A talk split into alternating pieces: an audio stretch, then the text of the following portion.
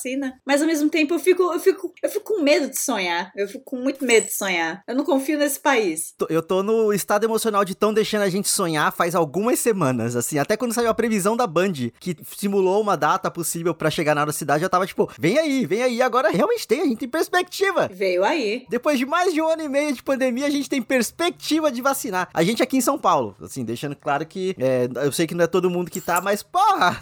Porra, it's something. Eu quero ficar feliz, eu quero me sentir no direito de estar feliz, de, de poder ficar feliz para poder saber que eu vou tomar vacina logo mais. Vacinado sim, golpe militar eminente também. Também. Olá, ouvintes, tudo bem com vocês? Sejam bem-vindos a mais um episódio do Randômico. Eu sou o Rodrigo Cordeiro. Eu tô aqui com a Bárbara. Tudo bem, Bárbara? Eu também, golpe militar eminente. Iminente. Desculpa, eu peguei ele de surpresa, ouvintes. Não foi o combinado Pegou. da piadinha do começo. Aí ele tá morrendo. Não tem como estar tá preparado pra um golpe militar, né? Então, assim, é. Ele só vem, só chega chegando, não é mesmo? Mas, então, estamos aí.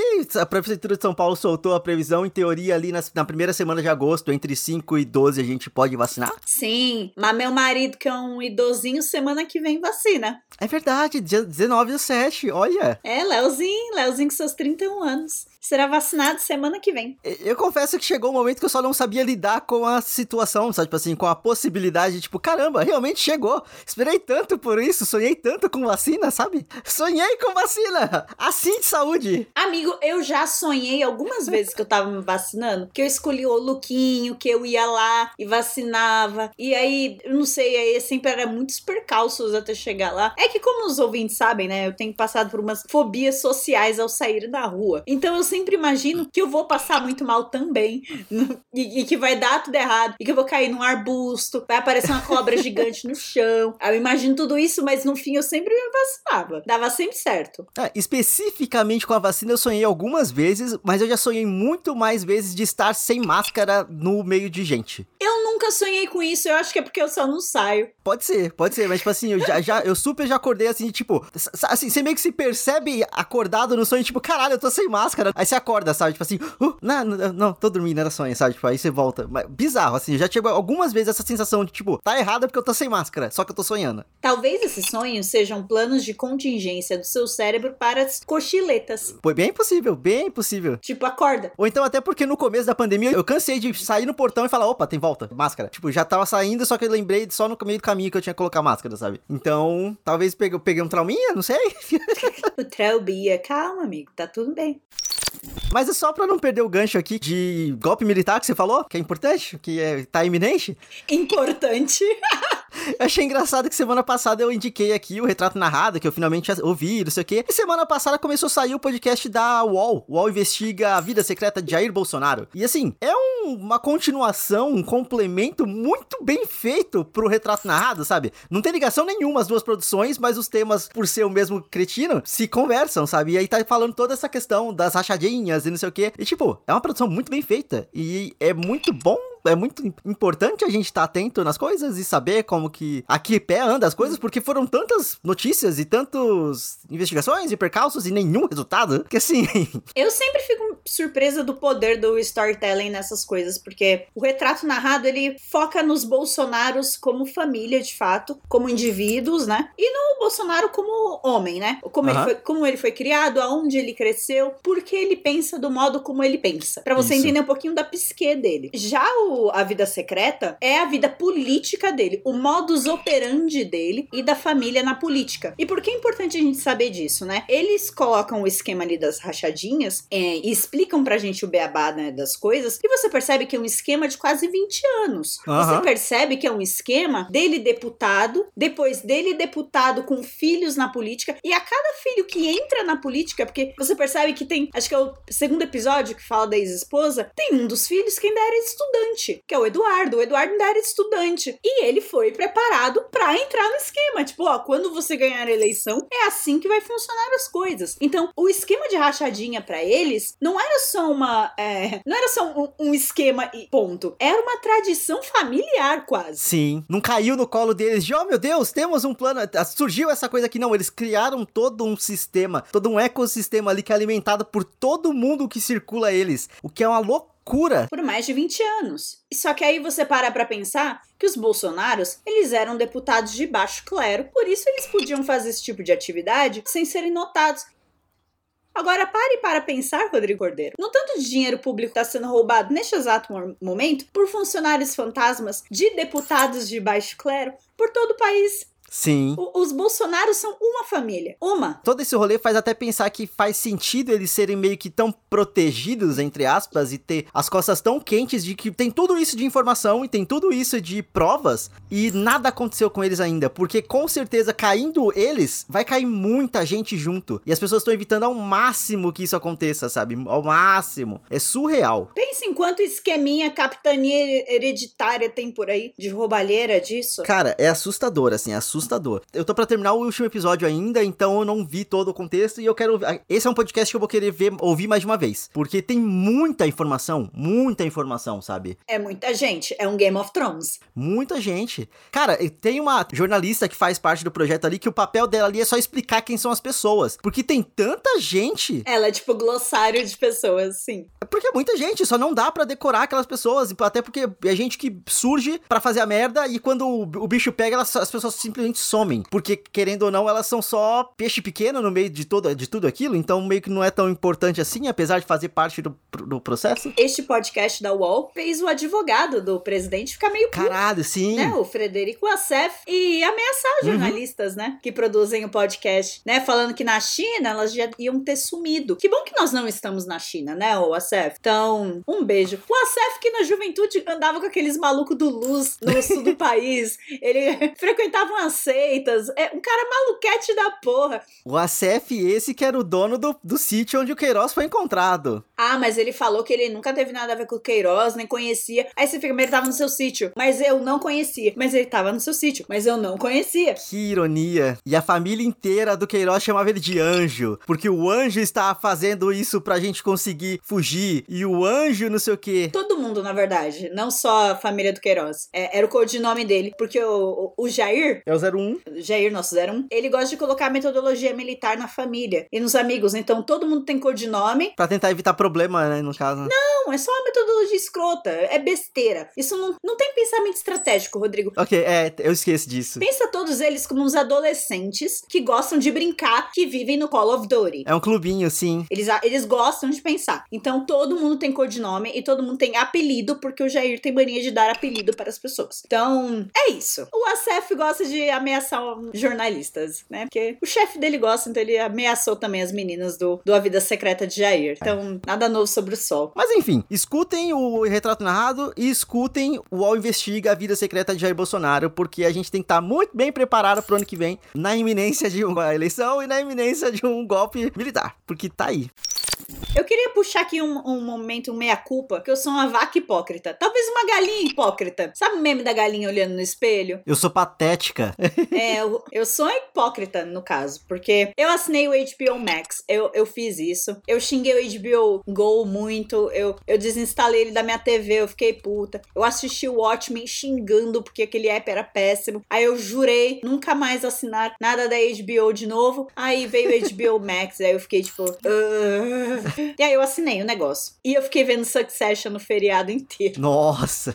Eu sou muito hipócrita. eu comecei a ver Succession também. Eu tô terminando a temporada, a segunda temporada. eu assinei o HBO Max assim, já planejado. Eu sabia que ia assinar e vamos, sabe? Então, eu não tô me sentindo uma fraude por isso. Até porque, querendo ou não, o serviço veio que bom. Legendas cagadas ainda. Ainda. Mas tem que consertar isso aí, Sim. HBO. Bota essa porra pra funcionar direito. Mas assim, comparado ao HBO Go... Assim, esse carrega. Ele inicia o app. e ele já chegou até um pouco melhor do que o, o próprio Amazon Prime Video, né? Porque o Prime Video é meio estranho, ele é meio cagado. O app da TV do Prime Video é bizarro. Tem que pegar no tranco Parece ele. um site de HTML básico, não sei. É muito feio, muito estranho. Eu, enfim, o Léo gosta. O Léo gosta. Ele assiste The Expanse lá. Mas é claro que eu indico o Succession pra quem quiser ver, é, mas é um título um tanto peculiar. Tem que ter um estômagozinho. Tem que tá na vibe, né? É, tem que estar tá na vibe. Você tem que curtir também uma parada meio de psicologia freudiana. Falando em psicologia freudiana, minha filha, gente, aqui, fazer uma participação. Por quê, gente? Porque o Succession, a premissa dele é: você tem um patriarca rico de uma família que é dona de um conglomerado de mídia, e esse cara, ele vai morrer eventualmente, porque ele é velho pra caralho, tem mais de 80 anos. e ele tem quatro herdeiros. Eu aqui só vou contabilizar três, porque o mais velho é só maluco. Então ele tem três possíveis herdeiros. E tá todo mundo querendo saber quem vai ser o próximo sucessor. E aí a série é basicamente em volta disso. Nessa expectativa do velho, morre ou não morre, cai não cai, vai ao racha, e em qual dos três filhos, né, a coroa vai cair ali na cabecinha. Eu quero pegar pra assistir Succession para conseguir acompanhar a terceira temporada em tempo real. Porque eu sei que já tem duas temporadas e eu sei que a terceira está para sair. Eu não sei quando, mas eu sei que ela tá para sair. Sim, sim. Eu não vi data também. Eu só vi o trailer. Tinha um pouquinho de spoiler para mim, mas como eu tô perto na história, então eu imaginei que certas coisas já iam rolar. Ah, tá. Pra mim, faltando, tipo, acho que falta um só episódio para eu fechar a segunda temporada, então eu meio que tô ligada no que pode acontecer. No geral, por que, que eu falei de psicologia freudiana e fui interrompida pela minha filha? Porque, ao mesmo tempo que aqueles filhos odeiam o pai e não vem a hora do velho bater as botas, eles se matam para tentar agradar o velho. E aquilo, para quem gosta de psicologia como eu, é um prato cheio. É maravilhoso. Como os conflitos deles com o pai é, é, é, é, é delicioso de ver. Inclusive, a abertura da série são eles crianças, né? Eles sempre atrás do pai, eles fazendo uhum. aquelas coisas de rico. E a última cena da abertura são eles quatro crianças, né? Porque é assim que o Logan vê eles. Ainda como quatro crianças. É que se foda, não adianta. Eles podem ser os bilionários que faz, faz acontece. Perto do pai é tudo criança. E o pai trata eles assim. É muito foda. É, eu só vi dois episódios até então. Tipo, eu vi o primeiro e o segundo e tá o, o patriarca no hospital. E os filhos meio que tentando bolar ali como vai funcionar. Só que tipo, eu não vi a relação deles com o pai direito. Porque acontece muito rápido o, o, jantar onde ele passa mal e tudo mais. Então, eu, eu, tenho que, eu tô pegando ritmo, eu tô pegando ritmo. Como são episódios gigantes, é muita falação, é muita coisa, você tem que estar tá realmente na vibe. Não é pra, pra qualquer momento. É, gente, é padrão HBO de série. É. Você tem que estar tá com um tempinho livre, porque cada episódio é basicamente um curta-metragem, um filme. É, é louco. Mas, Rodrigo, apesar de estar vendo Succession, é. eu ainda sou uma jovem brasileira, né? É. Aí eu troco do HBO Go, vou pro Globoplay, quase como um canal, né, de TV, você vai pum, pum, vai pro outro. Menino, eu tô repensando de ver Paraíso Tropical. Paraíso Tropical, tipo a novela? Sim, eu amava porra. E eu vi que tá disponível no Globoplay a novela completinha. Aí eu tô tipo, eu vejo esse sucesso de Agnaldo Silva, que se passa em São Paulo, que tem Wagner Moura e Camila Pitanga. Eu faço isso. Wagner Moura chamando Camila Pitanga de, de, de sua vagabunda e você é a vagabunda mais burra deste calçadão porque eu te amo. é desse televisão brasileira, Rodrigo. Isso é de 2007, né? Eu, eu nos meus longínquos 13 anos, tava Meu gritando Deus na TV nessa cena. Minha mãe, tipo, louquinha atrás de mim. Que essa menina tá berrando pra TV? Eu, velho, o Gosta dela, mãe, o Olavo. E sabe o que tava rolando nessa época na TV? CPI do mensalão. Então Meu é muito bom que o final da, da personagem da Camila Pitanga, spoiler, amigos da novela de mil anos, ela vai parar numa CPI, né, depois. Que ela vira meio amante de um político. Então é muito vinculada à época, né, no que tava rolando. Gente. Mas puta que pariu, gente. Paraíso Tropical foi uma ótima novela. Eu acho que eu vou rever. Eu tô vendo. Coragem. É compromisso, tá? A novela é compromisso. É, sim, porque novela tem muito episódio, muito episódio. Mas são curtinhos. É, é médio. Mas ainda mais quando faz sucesso que eles começam a aumentar a quantidade de episódios só porque tá fazendo sucesso. E aí vai, vai aumentando, e vai aumentando, e vai aumentando. O processo de fazer novela é uma parada fascinante, mas acompanhar é, é pesado. Mas, amigo, no streaming, você pode pular capítulo que é filler. Sim. Que você sabe que não vai acontecer nada. Você pode pular. E não tem intervalo comercial. Novela, na verdade, se você para pra pensar, é de 20 a 30 minutos cada episódio. Dura uma hora, uma hora e meia, por conta dos intervalos comercial. Porque é o horário nobre, é. né? É o horário que a Globo mais lucra até hoje. Sim. Então, né? Fica aí a diquinha. Ai, ouvintes, talvez seja uma diquinha, talvez. Talvez. Mas assim, paraíso tropical. Paraíso tropical. Mas vamos lá. Não é uma novela, mas eu tenho uma dica também que são vários episódios de alguma coisa. Por quê? A Netflix, surpreendentemente, pensou numa nova estratégia de coisa que tá funcionando e eu tô gostando muito, o que é mais surpreendente ainda, porque a qualidade da Netflix recentemente tá difícil. Verdade. Mas tá saindo uma trilogia de filmes de terror. E aí a, a questão da estratégia deles é porque eles estão lançando, são três filmes e tá saindo um a cada sexta-feira. Então saiu nas, há duas semanas atrás, saiu o, o, o episódio 1 da Rua do Medo, que é o Rua do Medo 1994. E é engraçado que é mais um filme usando, tipo, a época que a gente nasceu ali dos anos 90 como há muito tempo atrás, certa coisa aconteceu, tá ligado? Já é o terceiro, assim. Até a Viúva Negra usa 95 como coisa. Viúva Negra daqui a pouco eu falo sobre também. Mas enfim, aí tem o Rua do Medo 1994. E aí na segunda semana saiu no Rua do Medo 1978. E aí isso também é muito doido, porque o terceiro filme vai ser Rua do Medo 1666. E aí, então assim, a história ela, ela se divide em três partes e ela vai indo pro passado, em vez de indo pro futuro. Ela não vai avançando no tempo, ela vai regredindo. Tá sendo muito maneiro, tipo assim, é, um é filme de slasher, então é o primeiro filme específico. É sangue esguichando e é gente morrendo e assassino correndo atrás deles, mas tá sendo feito, tá sendo feito de uma forma muito interessante.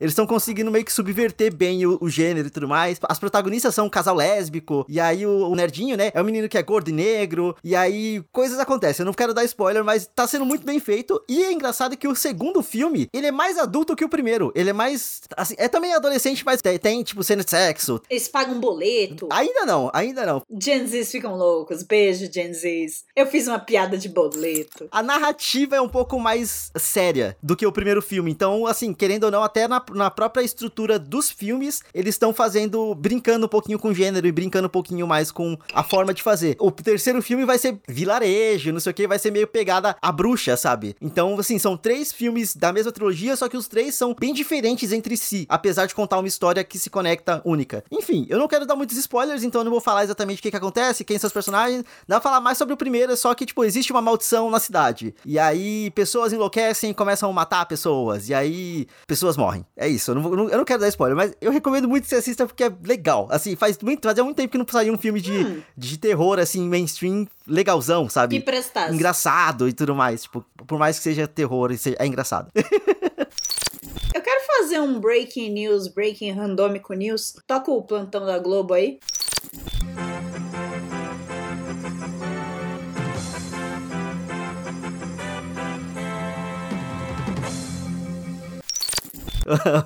Não, eu só saiu aqui no Twitter um, um, vídeo do Bolsonaro pedindo pros repórteres rezar o Pai Nosso. Ah, eu vi isso. Ah, eu não. Mas o cara tá tiro das ideias pra caralho.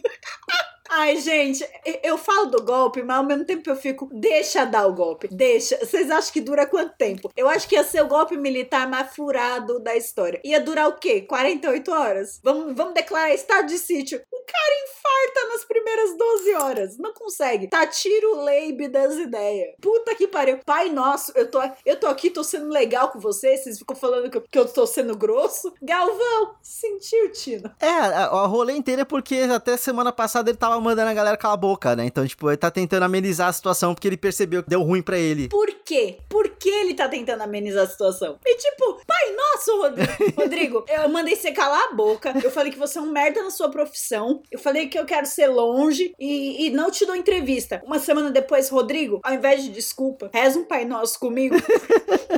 porra, gente, o que que tá acontecendo? O, o roteirista de Brasil, é, é, ele precisa de um aumento. Eu só vi a discussão de que ele tá com um refluxo fudido e a galera, gente, ele precisa procurar um gastro. Se bem que não, deixa ele com refluxo mesmo, sabe assim. Dá um eno pra ele, cinco reais e deixa na mão de Deus. Desculpa interromper, só que eu acabei de ver o cara que tira o leibe dessa ideia.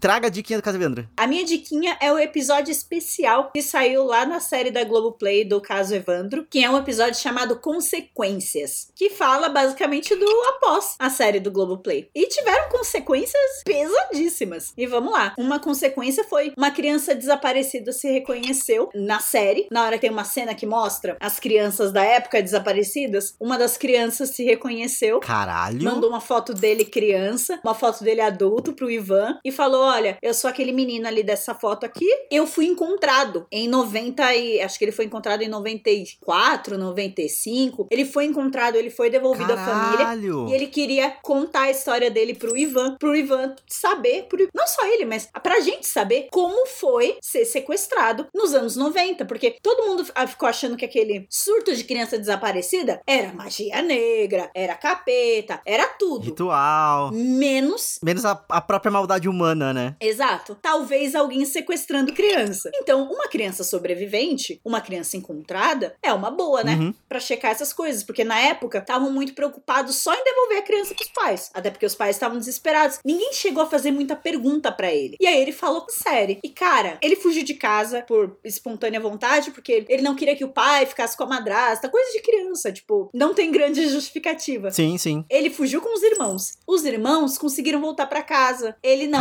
Caralho. Ele se perdeu no centro da cidade. Por quê? Criança. Uhum. Ele só se perdeu. E aí um homem pegou ele pelo braço um dia e falou que agora ele ia ser o companheiro dele, que ia andar com ele. E levou o menino embora. E eles realmente viajaram o país inteiro. E esse cara contava pro menino que ele ia matar o pai dele, que ia matar a mãe dele, que ia fazer acontecer com os irmãos dele, se ele voltasse pra família dele. Então era pra eles ficarem juntos mesmo. E o menino só obedecia. Foi-se descoberto que esse cara já tinha sido condenado e era procurado por crimes de pedofilia, por crimes de agressão a crianças, e ele era acusado de assassinato. Meu Deus! Por um milagre. Por um milagre, não. Vai ver que ele se viu no menino, ou algo do tipo, não se sabe. Ele não fez mal nenhum a esse menino que foi encontrado. Eles realmente só viajavam juntos. Mas ele tinha um caderninho que ele anotava o nome das crianças que já tinham viajado com ele. Caralho! Como que esse moleque não morreu? Então, amigo, vamos lá. A, a hipótese, em geral, é que esse cara provavelmente era o serial killer dos anos 90 que tava matando crianças. E as crianças que nunca foram encontradas lá tinham meio que um certo perfil de idade mais novinha, de serem mais loirinhos.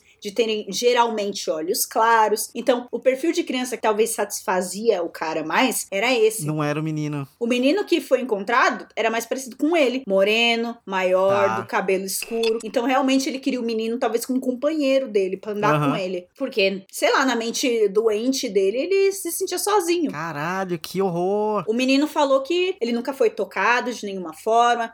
O cara nunca fez nada com ele, no máximo batia nele só quando ele era mal.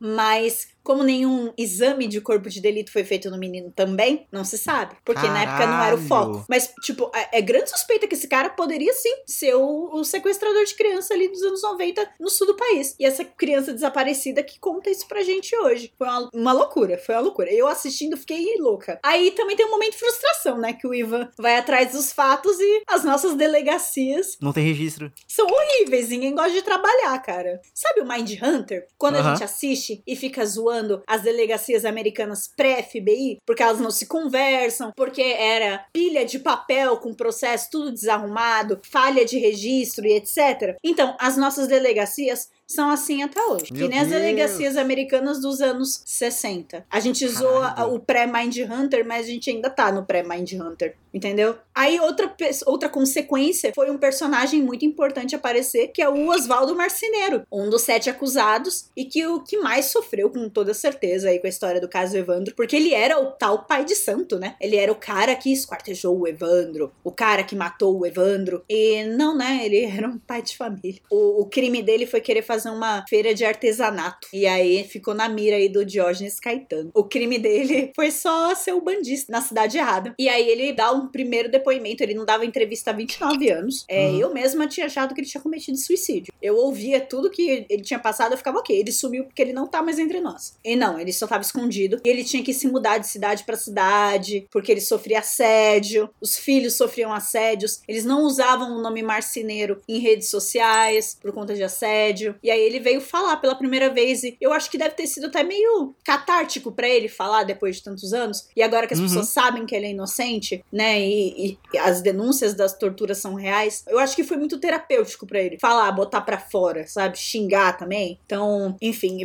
é- a diquinha é pesada, ouvintes. Mas é bom um pouquinho de justiça sendo feita. Do ponto de vista do Ministério Público, os carai, nada vai ser feito porque eles não querem trabalhar.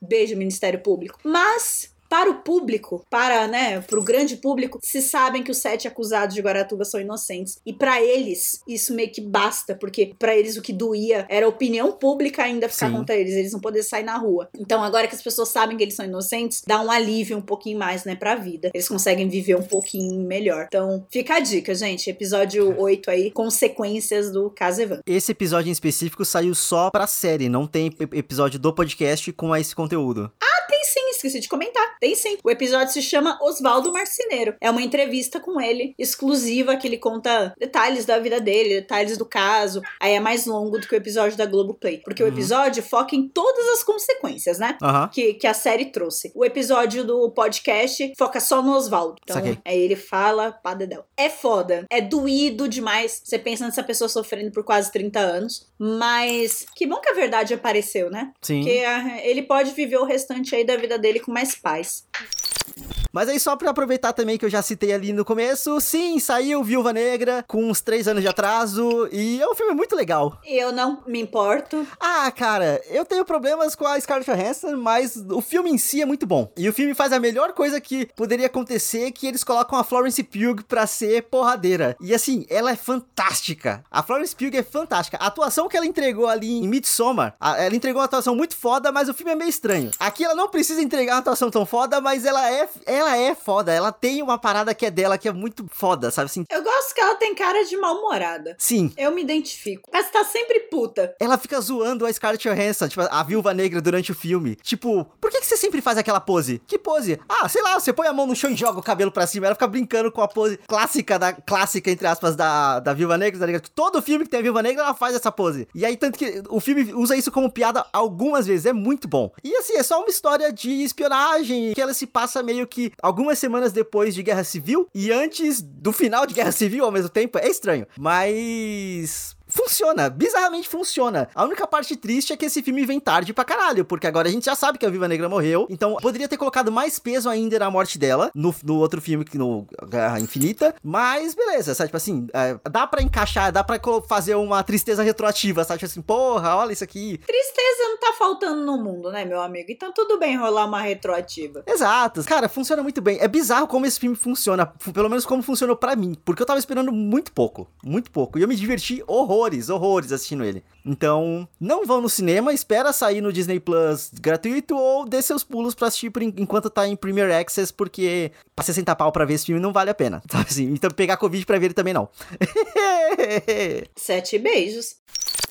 Sabe quem vai pegar Covid? Ah. Todos nós, porque né, a cepa da Copa América tá aí. Ai, cara. Não é mesmo? Nossa. Porque além nossa. de não trazer o título, a seleção brasileira trouxe cepinha pra nós. Não só a brasileira, né? As outras também. Não vamos botar essa só no cu do menino Ney. Vamos botar no de geral, não é mesmo? Aí eu só eu só queria comentar isso, porque também rolou lá a Eurocopa. Por que o randômico está esportivo? Por que a gente tá comentando isso tudo? Porque a Inglaterra perdeu. eu achei engraçado. Fiquei com dó do príncipe George, tadinho. Ele ficou muito triste. O pai dele ficou cara de cu, mas, pô, criança triste, uma mancada. Mas você viu ele comemorando o gol da Inglaterra, arrumando a calça? Parecendo um velhinho. Tal como um senhor de 65 anos na fila do INSS.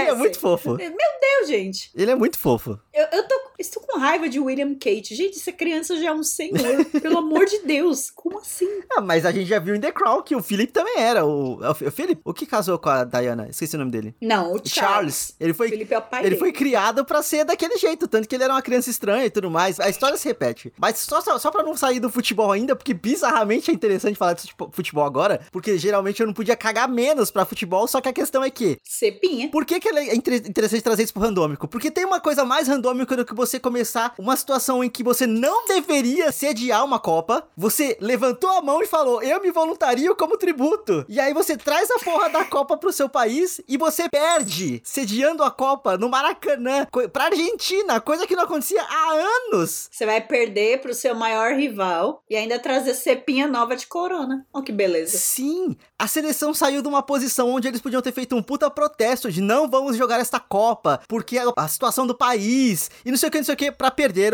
pra Argentina. É isso. Isso é randômico. Isso é a vida. Sabe assim, cara, nossa, assim, a gente gosta de falar das tragédias, das desgraças que acontecem na nossa vida, né? De tipo assim, ah, história sem ápice Quer uma história ápice maior que essa? Puta que pariu, sabe? É, realmente nadou, nadou e morreu na praia, né? É se esforçar pra se fuder, sabe? Assim, é. é, é. Uh. Ó, oh, a Inglaterra passou por algo parecido, porque eles usaram de jingle lá da vitória deles, né? Pra, pra ir pras finais, que é It's Coming Home, né? O título. Porque o futebol foi inventado por ingleses. Não. As pessoas já começaram a zoar, falando It's Coming Rome, tá indo pra Roma. Não, não tá indo pra aí o título. E eles tomaram aí, né? A cocinha dos italianos pra ficar esperto. Eu adorei que tinham cartazes escrito Megan is one of us. É pra dar aquele shade Nossa. em William, Kate e Pequeno George. Pequeno George, coitado, tem nada a ver com a história, né? Mas no William e na Kate. Aham. É foda, cara. Perderam bonito. E mesma história, Rodrigo. O número de casos lá tá, tipo, controlado por conta da vacinação, mas tá em alta. Tipo, tava numa crescente. Controlado, mas em crescente. E aí, o que que eles fazem? Cedia a Copa. Sim. E ainda fala que o título vai ser deles. E perdem na final. História randômica. Beijo. Não, os Estados Unidos também, eles estavam comemorando até du- duas semanas atrás, tipo, ah, não, porque tá tudo voltando ao normal, e agora já começou a mostrar que, tipo, eles estão tendo uma nova onda ali também, apesar das pessoas estarem vacinadas, porque a questão da vacina não é que ela vai impedir as pessoas de pegar Covid, ela vai impedir as pessoas de morrerem pela Covid. Então, E lá também tem o fenômeno do anti-vax, né? As sim. pessoas que faltam geralmente é, é porque não querem mesmo se vacinar. É que eles estão com um excedente de vacina absurdo. E as pessoas só não consomem, né? Sim, Então- não, e aí quem, atualmente quem tá morrendo de Covid nos Estados Unidos é quem decidiu não tomar a vacina. Então, assim, É, se fudeu, meu irmão. é a mesma coisa, é, é se esforçar pra se fuder, sabe? Então, antes da gente encerrar esse programa, eu só quero trazer, já aproveitando que a gente tá falando sobre história de derrota, porque eu tenho uma história de derrota pra contar, porque eu tentei se dar uma desperto. Tentei ser esperto porque tem uma pizzaria que eu gosto de comprar pizza, que eles têm promoção de terça-feira, pizza em dobro. Aí eu falei, será que eu peço uma pizza salgada e uma doce? Eu falei, não, mas uma pizza doce inteira só pra mim não vai dar certo. E se eu pedir uma pizza salgada com borda doce? E eu pedi. Eu pedi uma pizza de calabresa com borda de cookie and cream. E a pizzaria não mandou a pizza que eu queria porque aparentemente eles entenderam que era um erro no pedido e eles não fizeram essa loucura que eu queria fazer, que era colocar uma pizza salgada com uma borda doce. Eu ia cortar a borda inteirinha pra a borda ser uns, uns docinhos, ser do- uma sobremesinha pra depois, enquanto eu comia pizza. Não deu certo, me, me fudi. Pegaram você, hein? Eu paguei mais caro por isso. Poxa, amigo. Mas peraí, você pegou seu dinheiro de volta, pelo menos. Né? Cara, se eu fosse a pessoa da, da pizzaria, eu até mandava fazer. Porque eu ficaria pensando, nossa, deve ser um lariquento. a pessoa deve estar no País das Maravilhas no momento. Vamos mandar a pizza pra ele pra virar uma história feliz. É que eu acho que deve fugir muito do protocolo, sabe? Tipo assim, do tipo, sei lá, imagino eu que uma pizzaria tem que manter muita coisa semi-pronta pra poder dar vazão nas- nos pedidos. Os recheios, Sabe? os Então, recheios, então, sim. tipo, talvez a questão de, porra, eu, eu vou ter que parar minha linha de produção pra montar uma pizza com a borda doce, com a- o recheio salgado pra um arrombado, eu não vou fazer isso, sabe? Então eu super entendi que era isso, eu não julguei eles. Ah, eu achei má vontade, achei má vontade. Na, na próxima vez que eu tentar fazer isso, eu vou colocar um aviso grande. É, é a borda doce, sabe? Tipo assim, vou tentar mais uma vez, pelo menos. Vamos, quem sabe não dá certo. É se esforçar pra se fuder, sabe? Eu tinha um ex-chefe que falava: quem sou eu pra impedir o direito do outro de se fuder? Caralho! Eu adorava essa frase. E bom, é com essa frase, não sei, épica, ou pelo menos esse conselho de vida, que nós vamos chegar ao final desse episódio com a participação especial de Bebel aqui. Ela tá soprando o microfone aqui, não sei porquê. Ouvintes, lembra de seguir a gente nas redes sociais. Pode seguir a gente no Twitter como arroba randômico ou no Instagram como arroba randômico underline. Entra lá no nosso site que tá de cara nova. E temos uma, arte, uma artezinha nova cheia de detalhes que a Bárbara fez com Muito amor, carinho, afinco. muito amor, carinho e capricho. Muito capricho é a palavra que eu queria. Tá maravilhoso, eu adorei com o jeito que ficou. Fiquei insatisfeita porque eu achei muito Ah, mas aí é a simples. síndrome do do impostor, relaxa. Tá ótima. Eu adorei. Obrigado, amiga. Você é sempre sincero. Eu adorei, eu recebi elogios por ela, então fique feliz. Ai, sério? Sério. então, assim, lembra de seguir a gente nas redes sociais e nos vemos na próxima semana. Tchau, tchau. Tchau!